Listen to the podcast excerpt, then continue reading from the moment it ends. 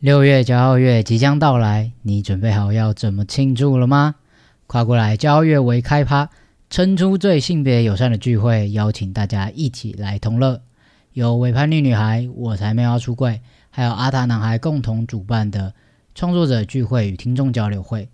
即将举办在六月十一号，在台北捷运新安河站附近的耳瓜数位录音室。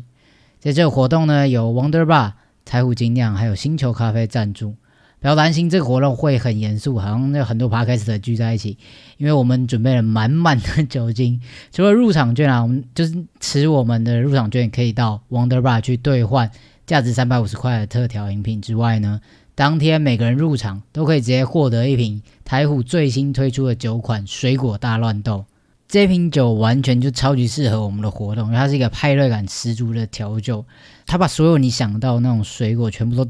丢在那个酒里面，然后注入纯天然发酵九点九九趴酒体当中，一口下去，令人眼花缭乱的这果香跟酒香，一定可以带领大家迎来 party 的最高潮，好不好？那这个酒当天是诶六月十一号当天才上市，所以所有来参加我们这个活动的人，直接抢先全球喝到这款酒，好不好？详细的资讯呢，我都会放在资讯栏，或是你可以到我们三个的 IG 也可以找到。这么棒的活动，对不对？有喝有吃又有拿，我们还准备了各式各样的呃活动交流，然后还有礼物可以给大家抽奖，这么赞，大家还不赶快手刀去报名？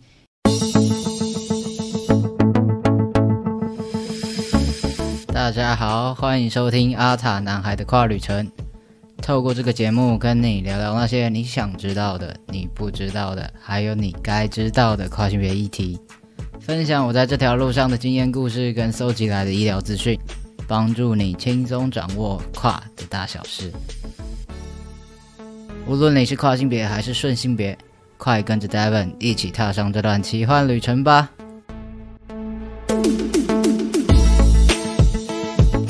！Hello，大家好，我是 Devon，欢迎收听今天第三十二集的节目啦。今天这集啊，跟大家聊一下这个自觉时刻。五月的时候。呃，这个月在五月二十号、二十一号的时候呢，彩虹平权大平台办了一个 Q Power Festival 的这样子一个活动。那自觉时刻呢，就是这次活动的主题。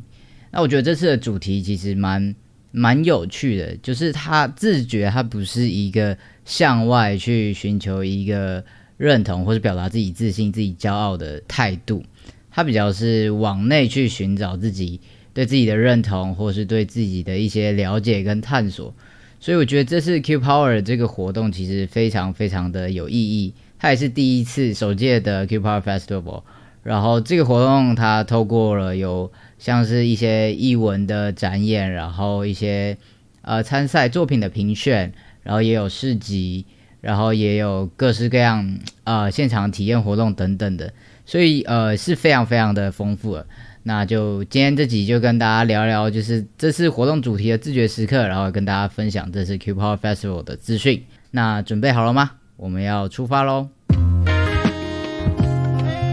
那因为这一次这个活动啊，就是要分享自觉时刻嘛，那我也是趁这个机会才真的好像，诶，稍微的回头去看了一下我这一路上的一些心路历程啊，对。因为其实从 HRT 到现在已经两年，呃，快两年了。然后更不要说再往前，从我的呃自我认同，然后到平胸等等的，其实到现在都是算是蛮长的一段时间了。对，那趁这个机会才好好的去梳理一番之后，才发现，哎，其实这个自觉时刻是很多很多很多的，就是小点这样子，然后连起来变成我现在这样的一个一个跨旅程这样子。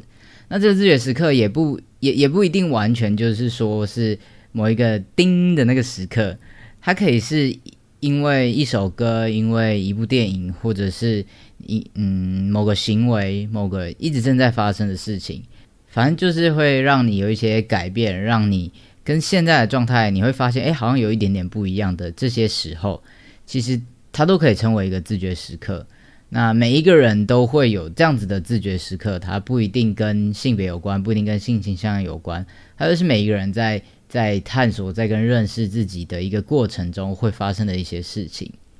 那我自己自觉时刻就就像我刚讲的，其实也是蛮多的。那其实这一路走来也是经历过了蛮多那种哎有点恍然大悟，或是有一点呃突然有一点勇气的那种时候。那对我来讲啦，我觉得从以前到现在有一个最大最大的一个点，就是真的是影响我非常非常深刻的，就是我当初真的下定决心要去看精神科，然后要开始荷尔蒙治疗的这一个转变的时期，因为。嗯，其实老听众应该就知道，我大概在六七年前的时候就已经动平胸手术了，但是我隔了中间隔了五年吧，对对，因为我用药两年嘛，对，所以我中间隔很久之后才去看精神科，然后才荷尔蒙治疗。那不是说我这段时间就完全都不想要进行荷尔蒙治疗，其实我一直都想。这这件事情一直放在一直放在我的心里，这样子，我我我一直很想去做，可是那时候有很多很多的顾虑，包括我会担心很多事情，我会担心说我会不会变成不是我自己理想中的那个样子，我不会变成一个连我自己我身边的人都不认识的那样子的人，或是会不会我我转跨越我转变之后，我爱我的人就就都都不爱我了，就是大家都离我而去，然后大家就。开始觉得这个人很奇怪，等等的，因为那时候我也没有跟任何人聊过这件事情，所以这些所有的可能性都是我自己一个人在猜想。那我那时候也也也不敢，然后我也不知道怎么样去跟别人说这些事情，所以那时候我就把这一份呃很想要进行荷尔蒙治疗的这个欲望嘛，这种渴望，就是把它深深的藏在心里面。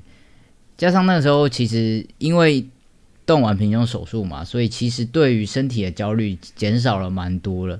所以就觉得说，好像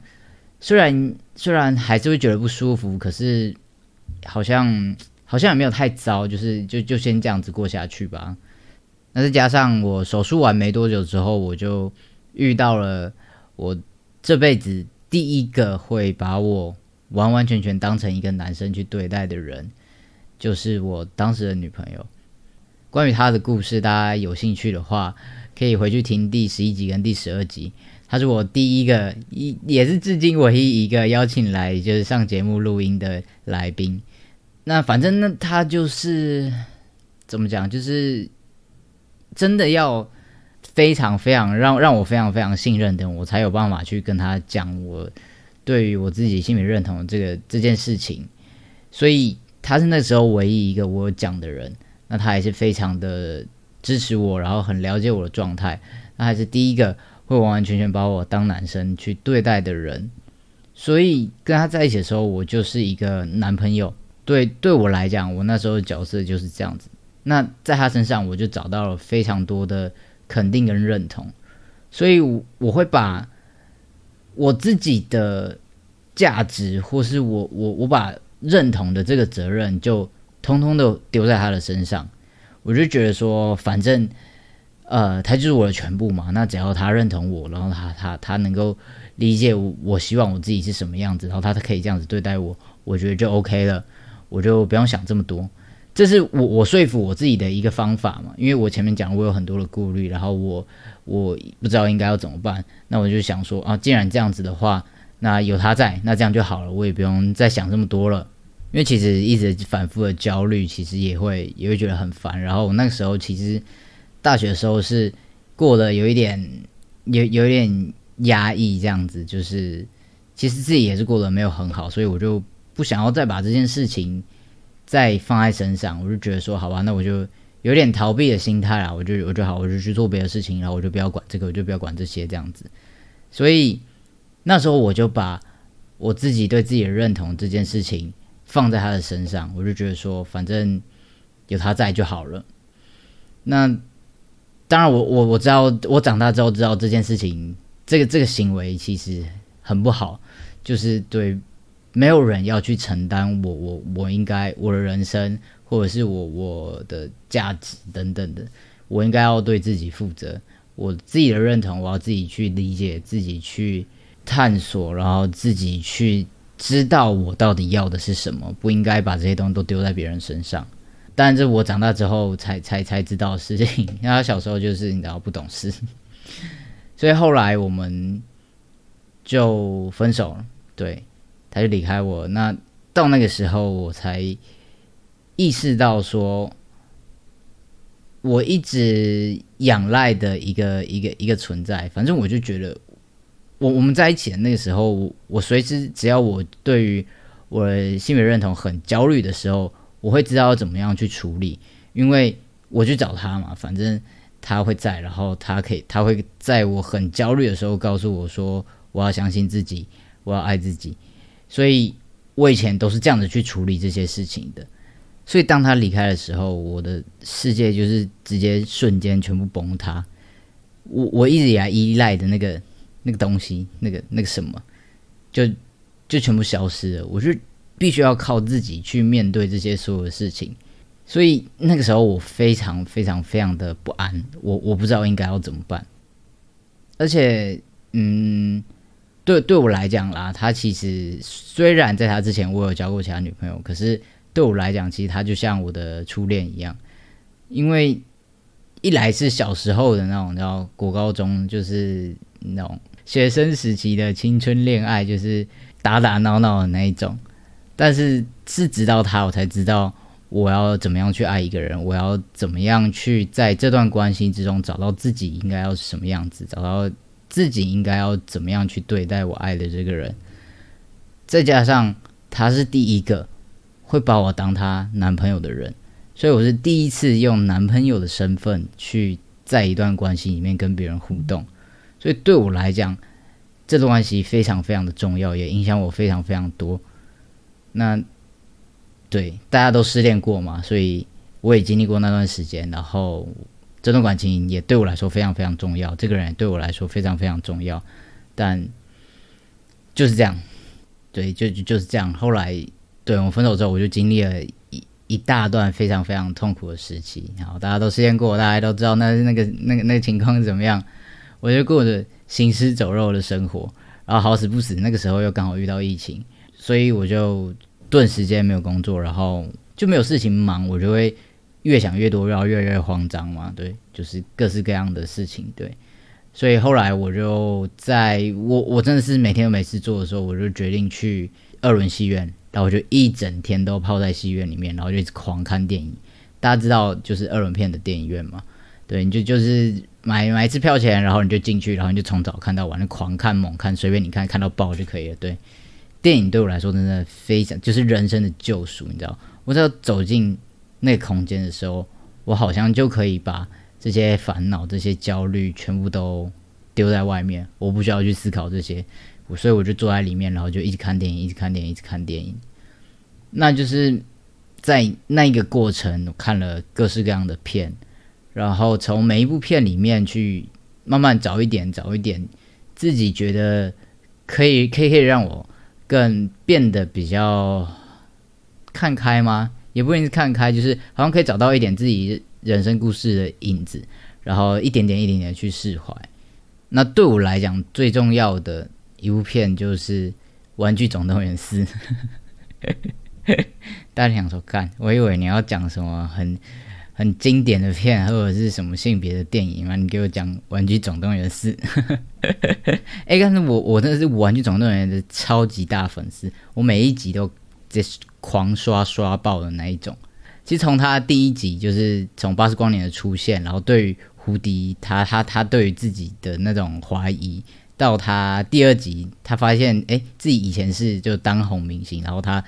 可以是在博物馆的珍藏品的时候的对自己身份的另外一种想象，一直到第三集就是安迪长大了，然后他们要他们去幼稚园，然后他们要被送走，其实每一集在谈的。主角可能大多数都是围绕在胡迪身上，那你就从他去思考的话，你会发现其实《玩总动员》的每一集他在谈的都是对于自己的自我认同这件事情，很酷吧？大家有想过这件事吗？对，其实每一集他都是透过不同的角度、不同的事件，然后去谈自自我认同这件每一个人都会遇到的事情。他不一定在性别上面，他是每一个人他对自己的想象，或是他觉得自己是什么的这样子的一个认同。那我觉得这件事情非常有趣。然后我从在我要看《玩具总动员四》嘛，那第四集的时候，他的主角又拉到呃，他把整个整个焦点放在牧羊女的身上。那牧羊女她又再一次定义了玩具，它应该可以是什么样子？就像以前胡迪，他可能会觉得说，玩具就是要一辈子陪在小主人身边，然后他有困难的时候，他要帮助他，这就是玩具它的忠诚，它存在的意义。但是牧羊女她她是一个在外面可以在外面流浪，然后她可以过她想要的生活，她可以帮助其他的玩具，所以她又再一次的重新的定义这件事情。你就可以看到，呃，每一个玩具，他们可以对于自己有各式各样的认同，对就像第四集新出现那个插旗这个角色，他也他原本是一只乐色，就是塑胶叉子嘛，对他这也是他的认同。那自我认同这件事，他在在我们身上，如果拉拉到人类的身上的话，我觉得这是每一个人他这一生都要不停的去寻找、不停去做的课题。那他没有一定的答案，你有可能现在觉得哦，我就是这样，但你明天又觉得又可以觉得你是那样，或者是你不管怎么样，你都没有找到你觉得对的或是好的那个样子。我觉得这阵都没关系，你就在那个当下，你觉得你是舒服，你是觉得 OK 的，其实这样就好了。所以自我认同就是你够不够了解自己，你对于自己觉得好的样子，你有没有一个想象，或是觉得。你可以怎么做？当你有这样子的一个目标，或是你有这样子的一个勇气的时候，你在面对其他人，你会显得更自在。对，那这部片就是，反正它里面还有很多很多其他的角色都在谈类似的事情。就看完之后，我就觉得很感动。对，除了爆哭一场之外，看《玩具总动员》也可以哭，就是就是很感动之外，就是。从这一部片里面就可以，嗯，我好像又有一点叮的感觉，就是，哎，其实我可以有一些不一样的想法，我可以更勇敢一点，或是我以前都是把自己的价值建立在别人的身上，那是不是其实我可以重新定义这件事情？是不是我可以把我自己？我对于我是什么，我对于我的认同这件事情拿拿回来到我自己身上，所以从那部片之后，我又开始思考，又开始重新的、慢慢的、慢慢的去去了更了解自己，然后更了解我未来可能想要做什么。所以可以说，《玩具总动员四》算是我的一个很重要的自觉时刻吧。它就像是某种开关一样，把我一直就是。整个塞住的那种思绪，这样子叮打开之后，然后啪，然后就哎，好像没有那么困难，或者是好像其实我可以有不一样的选择。对，我不知道大家有没有类似的经验，就是可能这可能是一部电影，可能是一出剧，可能是一首歌，或是某个人，或者是你在做的某一件事情，whatever。反正我觉得这种时刻是很很珍贵的。那我相信，应该每个人都有类似的时候。他他不一定是你你做了一件事情，或者是你看到某个东西，然后你就觉得啊，我想到我要干嘛。它可以就像我前面讲，它可以是一个状态嘛，就是你在慢慢改变的一个过程。对，那这一次的这个 Q Power Festival，它嗯，就是主题是自觉时刻。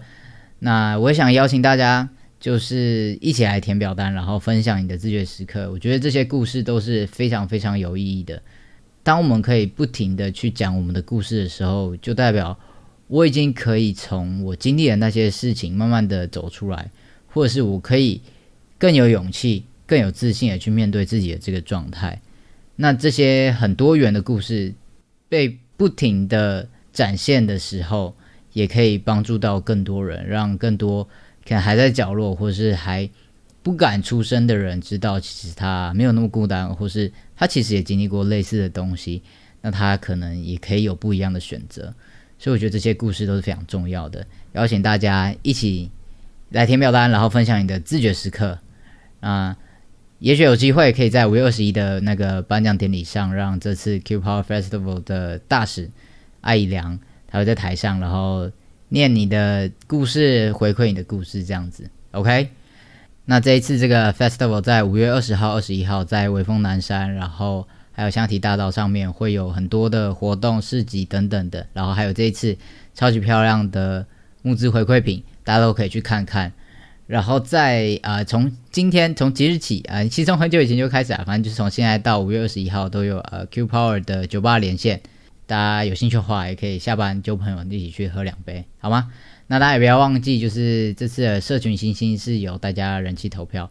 那大家每天都每个人每一天都可以投一票，好吧？大家不一定要投给 David，真的真的不用，那边有真的有太多的大神，有太多对这 LGBT 族群有付出非常非常多的。创作者对，大家就去投票，投给你想支持的人，觉得你你觉得超棒的人，好不好？因为投票同时你也可以抽奖，每天都可以投，就是投越多中奖几率越高，好不好？